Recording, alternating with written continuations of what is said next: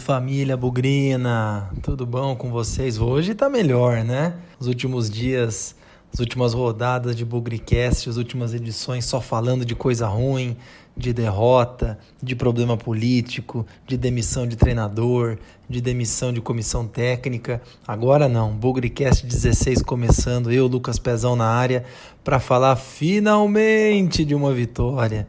1 a 0 sobre Londrina, uma vitória magrinha, uma vitória sem muito luxo, sem muito espetáculo, mas extremamente importante, extremamente vital para quem tem alguma esperança aí de recuperação e da fuga do rebaixamento para a Série C. Tem muita coisa para acontecer ainda, mas só tem algum tipo de perspectiva quem reage. E o Guarani reagiu. Ganhou em casa, 1 a 0, gol de pênalti, suado, sofrido, mas começou a dar algum tipo de reação, algum tipo de sinal para a torcida. Então vamos lá, começando aí mais uma edição do Bugricast, edição 16, finalmente para falar de coisa boa. Solta essa bagaça aí e vamos começar de novo.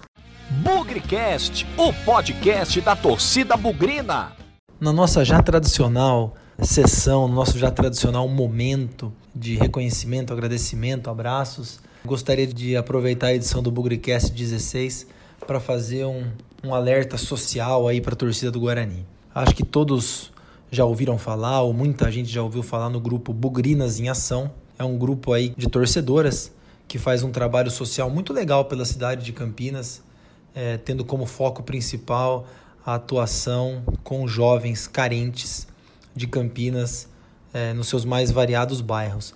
Essas torcedoras elas fazem campanhas, elas é, contam com doações, arrecadações, de modo a proporcionar alguns momentos divertidos, alguns, algumas novas realidades para esses jovens carentes, para esses jovens que muitos deles têm realidades muito difíceis, têm dia a dia muito difícil. As Bugrinas em Ação, eu já tive a oportunidade de recebê-las uma vez lá no Memorial do Guarani com uma grande quantidade de torcedores mirins, de garotos, garotas, e elas aproveitaram para conhecer as dependências do Brinco de Ouro, o estádio, o clube social, o próprio memorial. Então, já fizeram campanhas de agasalho, elas são nota 10 no engajamento, na preocupação social. E as Bugrinas em Ação estão mais uma vez com um projeto em andamento. Esse projeto é para fazer uma ação com mais ou menos mil crianças mil crianças do Jardim Paranapanema, ali perto do Brinco de Ouro, inclusive.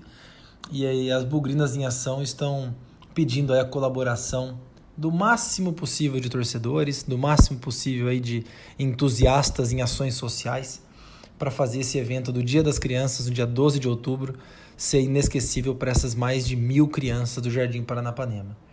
Então a, a, as Bugrinas em Ação estão pedindo aí doações de pacotes de bala, de pirulito, chiclete, pipoca, é, enfim, tudo aquilo que pode fazer um, momento divertido na vida dessas crianças. Também estão precisando de voluntários para participar desse dia. Então corre lá no Facebook, Facebook das Bugrinas em Ação. Se você tem alguma forma de poder ajudar esse grande trabalho, que no fim do dia, gente, além de poder proporcionar bons momentos para jovens que têm realidades bem difíceis, por que não podem ajudar aí na construção e renovação da nossa torcida? É, o Guarani sempre foi presente na vida de muita gente, principalmente no aspecto futebolístico e até no aspecto social por conta do clube, mas agora a gente, essas, essas garotas podem criar novas oportunidades de interação do Guarani com as comunidades, seja ao redor do Brinco, para o Jardim Paranapanema é uma delas, mas também toda a região de Campinas. Então, se você tem disponibilidade, ajudem as Bugrinas em ação para fazer esse Dia das Crianças inesquecível para esses mais de mil garotos. Procurem no Facebook a página das Bugrinas em Ação, porque com certeza tem, tem um grande trabalho esperando aí para fazer no dia 12 de outubro, tá bom? Então agora vamos aproveitar o momento que já falamos de coisa boa na parte social, já falamos de coisa boa é, fora do campo e vamos falar de coisa boa dentro do campo também, porque finalmente o Guarani ganhou de novo.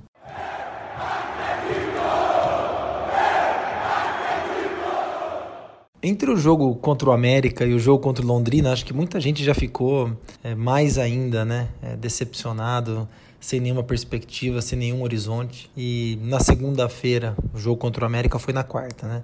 Na segunda-feira, o Palmeirão aparentemente entregou uma carta de afastamento, mas também não falou por quanto tempo se afastava, não deixou nada muito claro. E em tese, quem assume aí é o vice-presidente Ricardo Moisés. Só que nesse vazio de poder, entre a formalização da saída de um e da entrada de outro, a terça-feira do Guarani foi incrivelmente agitada.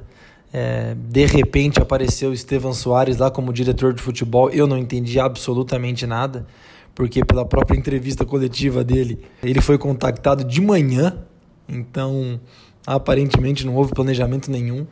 Aí no final da noite da terça-feira aconteceu o vazamento da notícia que o Guarani estaria negociando com René Simões, outro cara que aparentemente surgiu do nada. Então aparentemente as coisas estão se movimentando, direcionando para ter novamente uma estrutura de futebol com uma diretoria de futebol e um novo treinador.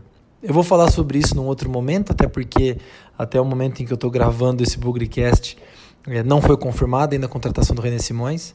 Então, assim que tiver batido o martelo no nome do novo técnico, eu faço uma conversa especial aí com todos sobre essa estrutura nova de futebol e algumas outras impressões que eu tive. Mas a verdade é que no meio dessa confusão toda, o Carpini, eu disse isso na outra na edição 15 do Bugrecast, que da onde você menos espera que venha alguma coisa, alguma coisa acaba vindo.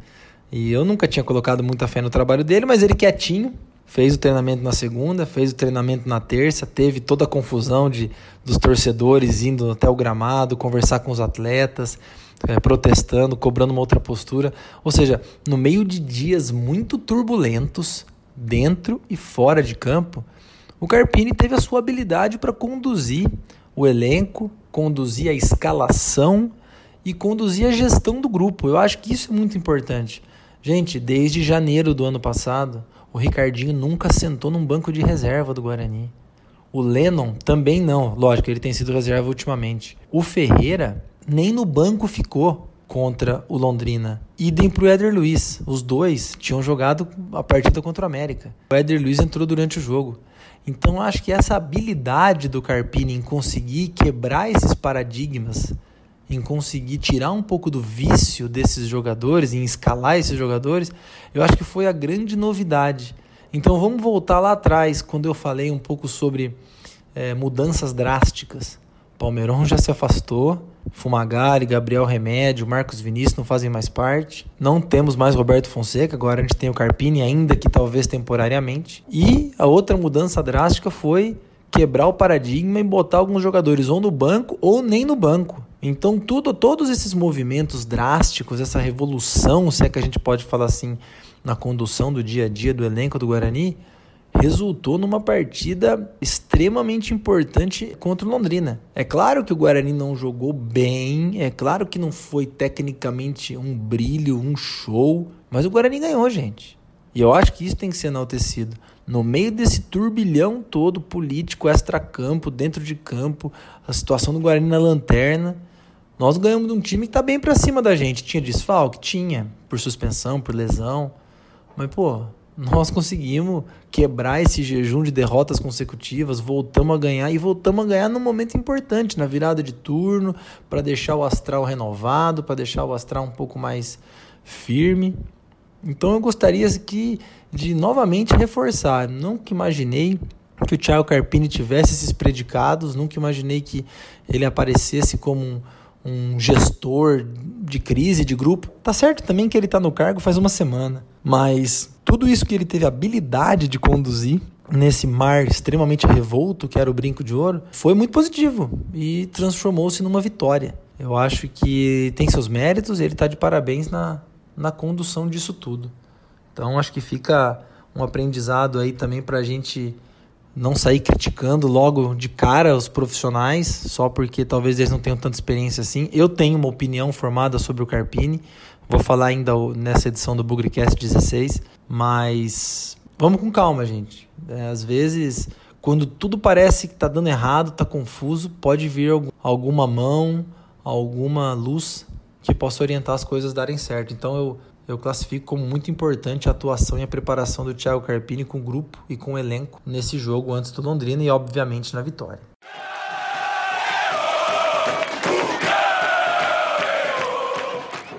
Com a bola rolando, eu acho que a produção do Guarani ela foi, ela foi pobre.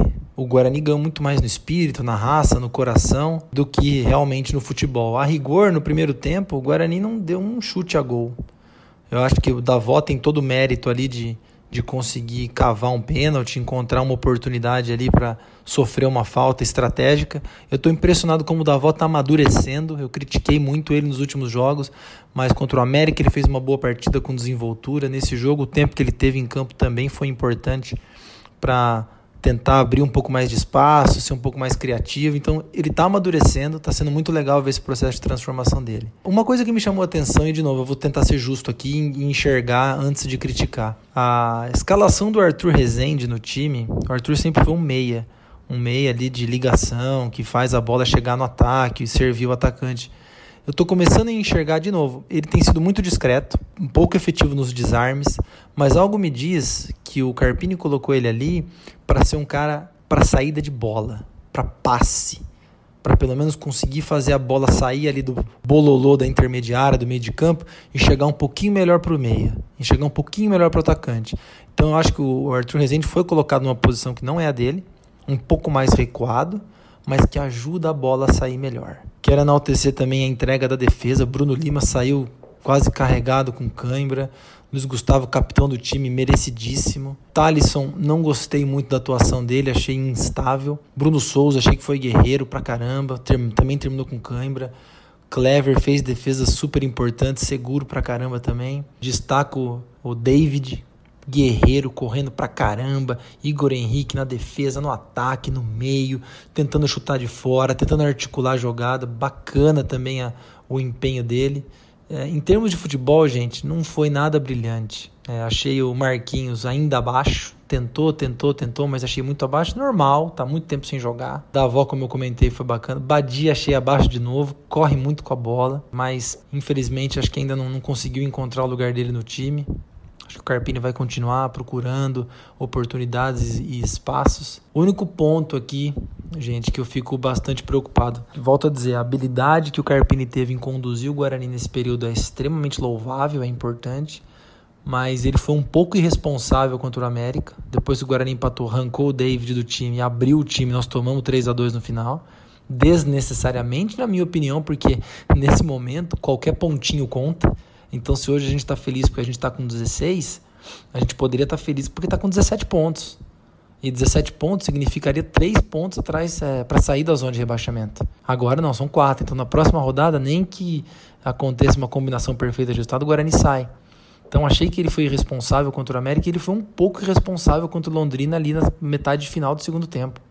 Aos 22 minutos do segundo tempo, o Guarani já tinha feito as três alterações. Eu entendo perfeitamente a vontade do Carpini, fazer diferente, lutar, tentar tirar a energia de onde não tem. Colocar o Crispim foi legal, motivou o cara, já deu um pouco mais de ritmo, mas eu acho que ficou sem repertório pro final. Nem, não digo nem para fechar o time. Fechar o time é, é consequência. Se você conseguir montar os jogadores ali, acho que tá legal. Mas para ganhar um tempinho, sabe? Aquela substituição ali aos 40 e pouco, para ganhar tempo. Achei que ele foi um pouquinho irresponsável. Ganhamos, beleza. Mas em alguns momentos acho que a gente passou um susto que talvez não precisasse. A gente terminou o jogo com um atacante, o Renanzinho. E ele que foi escalado de marcador de lateral dos homens lá. Ficou jogando aberto na ponta, indo e voltando, indo e voltando, porque o Thaleson tinha cansado. Então, achei que faltou um pouco aí de pezinho no chão. Mas tudo bem, não vou criticar. Ganhou 1 a 0 Arthur Rezende de pênalti, não tem problema. 16 pontos. Começar o segundo turno agora. Mas, Carpini, um pouquinho mais de, de, de cautela. É, o Guarani inspira muito cuidado. E um pontinho pode fazer muita diferença para a gente. Se lá em Santa Catarina contra o Figueirense o cenário se apresentar como um empate, não é de todo ruim. Nós temos 19 jogos. Claro, tem que ganhar 9, tem que ganhar 9 e empatar 2, alguma coisa assim. Mas o cenário ainda é muito difícil. Então não vamos desperdiçar nada. Mais vale um na mão do que dois voando.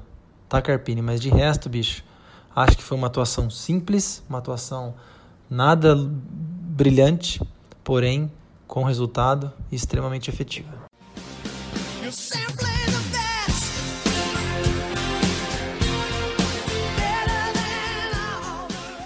É sempre bom eleger um bola cheia quando o Guarani ganha. É sempre bom eleger uns melhores em campo. O astral é outro, as coisas estão mais felizes, mais recuperadas. E eu acho que o Guarani, de novo, não teve lá tantos destaques assim é, individuais. Ninguém brilhou os olhos, ninguém chamou tanta atenção. Mas eu realmente gostaria aqui de, de reconhecer. Eu já fiz um reconhecimento especial ao Carpini, da forma como ele conduziu a semana. Eu acho que foi a, o grande vitorioso em meio a todas essas turbulências, ele teve o pé no chão e manteve as coisas organizadas. Mas eu queria fazer um reconhecimento para o Igor Henrique nessa partida contra o Londrina. O Igor foi um leão em 90 minutos. David também foi, correu pra caramba, mas o Igor, basta ver o último lance que o Crispim saiu cara a cara, o Igor correu o jogo inteiro. Ele ainda teve gás para dar um pique do, conta, do campo de defesa ao campo de ataque. O Crispim poderia ter rolado a bola para ele, para ele fazer o gol da vitória mas o Igor Henrique é um jogador diferente para o elenco que a gente tem. O elenco continua sendo limitado, continua sendo pobre em opções, e o Igor Henrique é um jogador um pouco diferente. Bom no desarme, chute de fora da área, chega no ataque, volta para recompor, é um jogador importante. Eu quero fazer aqui o meu bola cheia de Guarani 1, Londrina 0, 19 rodada do Campeonato Brasileiro da Série B, para Igor Henrique, um meia extremamente importante, polivalente, e que algo me diz que vai ser o motorzinho do time nesse segundo turno. Tô apostando nisso, hein, pessoal?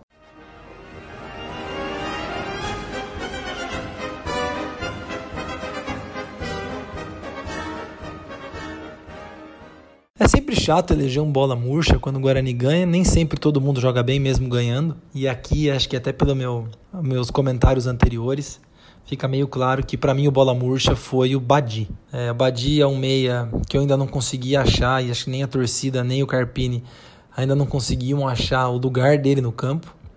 Eu não sei se ele tem que vir de trás, eu não, tenho se ele, não sei se ele tem que jogar mais perto dos atacantes, se ele tem que jogar aberto de um lado, aberto de outro. Eu sei que ele tem um, um passo, um passo curtinho, curtinho, ele é baixinho, né? Eu não vi o Badi finalizar gol, eu não vi o Badi construir nada, colocar alguém na cara do gol. Acho que a atuação dele ficou devendo e ultimamente ele tem, ele tem ficado bem abaixo. Não sei se eu lembro do Badi é, em dois momentos. Quando o Guarani tomou de 5 do Rio Preto, lá ele jogava pelo Rio Preto, em 2007. Em 2010, o Guarani empatou com o Rio Preto 1 a 1 no Brinco de Ouro. Ele fez um gol de fora da área, um lance bonito, cortou para dentro, chutou em diagonal, matou o nosso goleiro. E infelizmente eu não vi esse Badi ainda. Badi jogou na Série A, chegou a fazer gol, eu não vi esse Badi em campo ainda. Estou achando ele é, decepcionante. É, acho que ainda não é o tempo de fazer uma cobrança no Badi igual eu fiz no Davó. O Davó tá fazendo um excelente, se recuperou bem pra caramba, tá sendo um outro jogador, outra postura, parece mais maduro em campo. Agora o Badi não, o Badi é um jogador experiente e infelizmente tá devendo, então bola murcha para você, viu Badi? Precisa melhorar, cara. Precisa melhorar porque nós precisamos de todo mundo nessa reta final.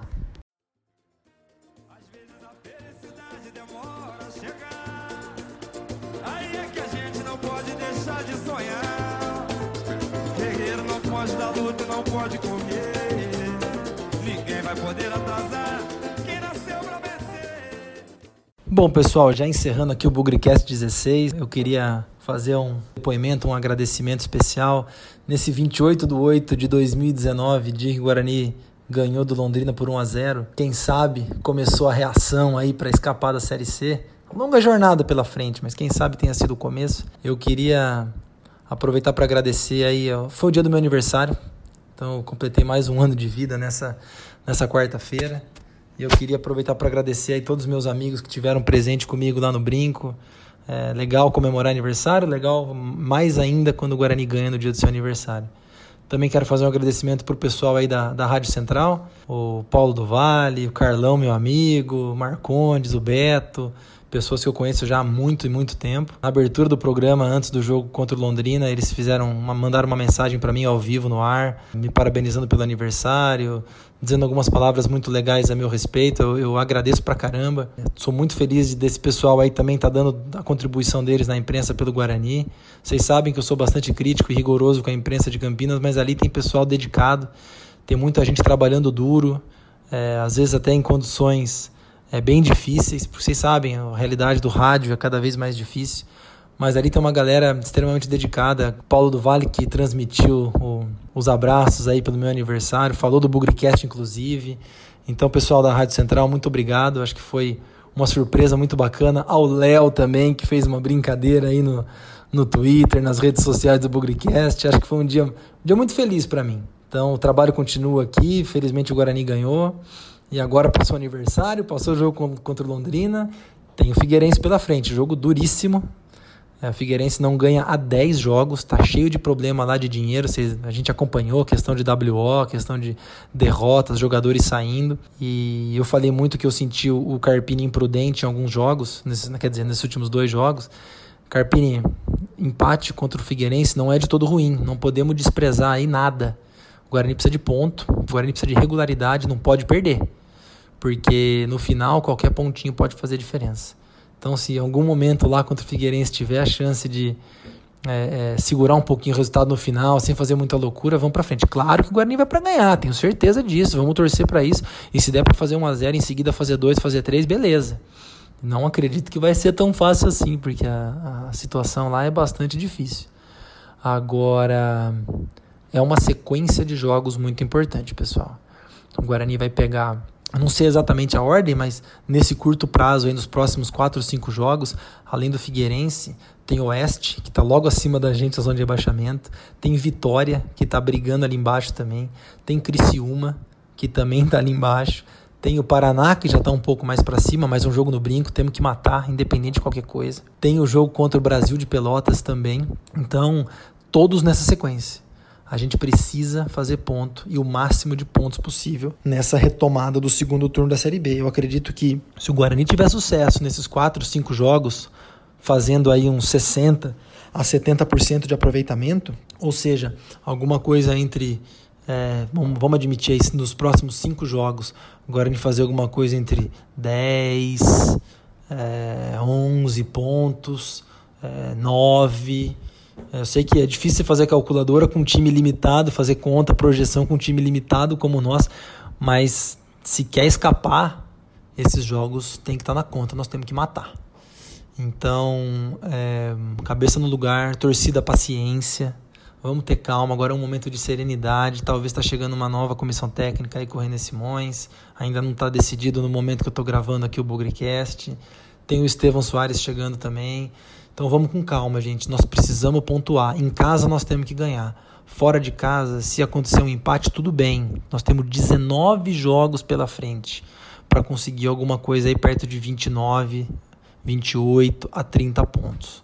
Então vamos com calma, um jogo de cada vez, uma crítica de cada vez. Se perder do Figueirense é ruim, perdeu, mas o mundo não acabou. A vida tem que seguir. Então, cabeça no lugar e vamos jogar junto com esse time, tá bom? Vamos, vamos ter fé, vamos acreditar um jogo de cada vez, não vamos colocar o carro na frente dos bois, vamos apoiar esses caras porque o Guarani precisa. Beleza, pessoal? Bugrecast 16 encerrando.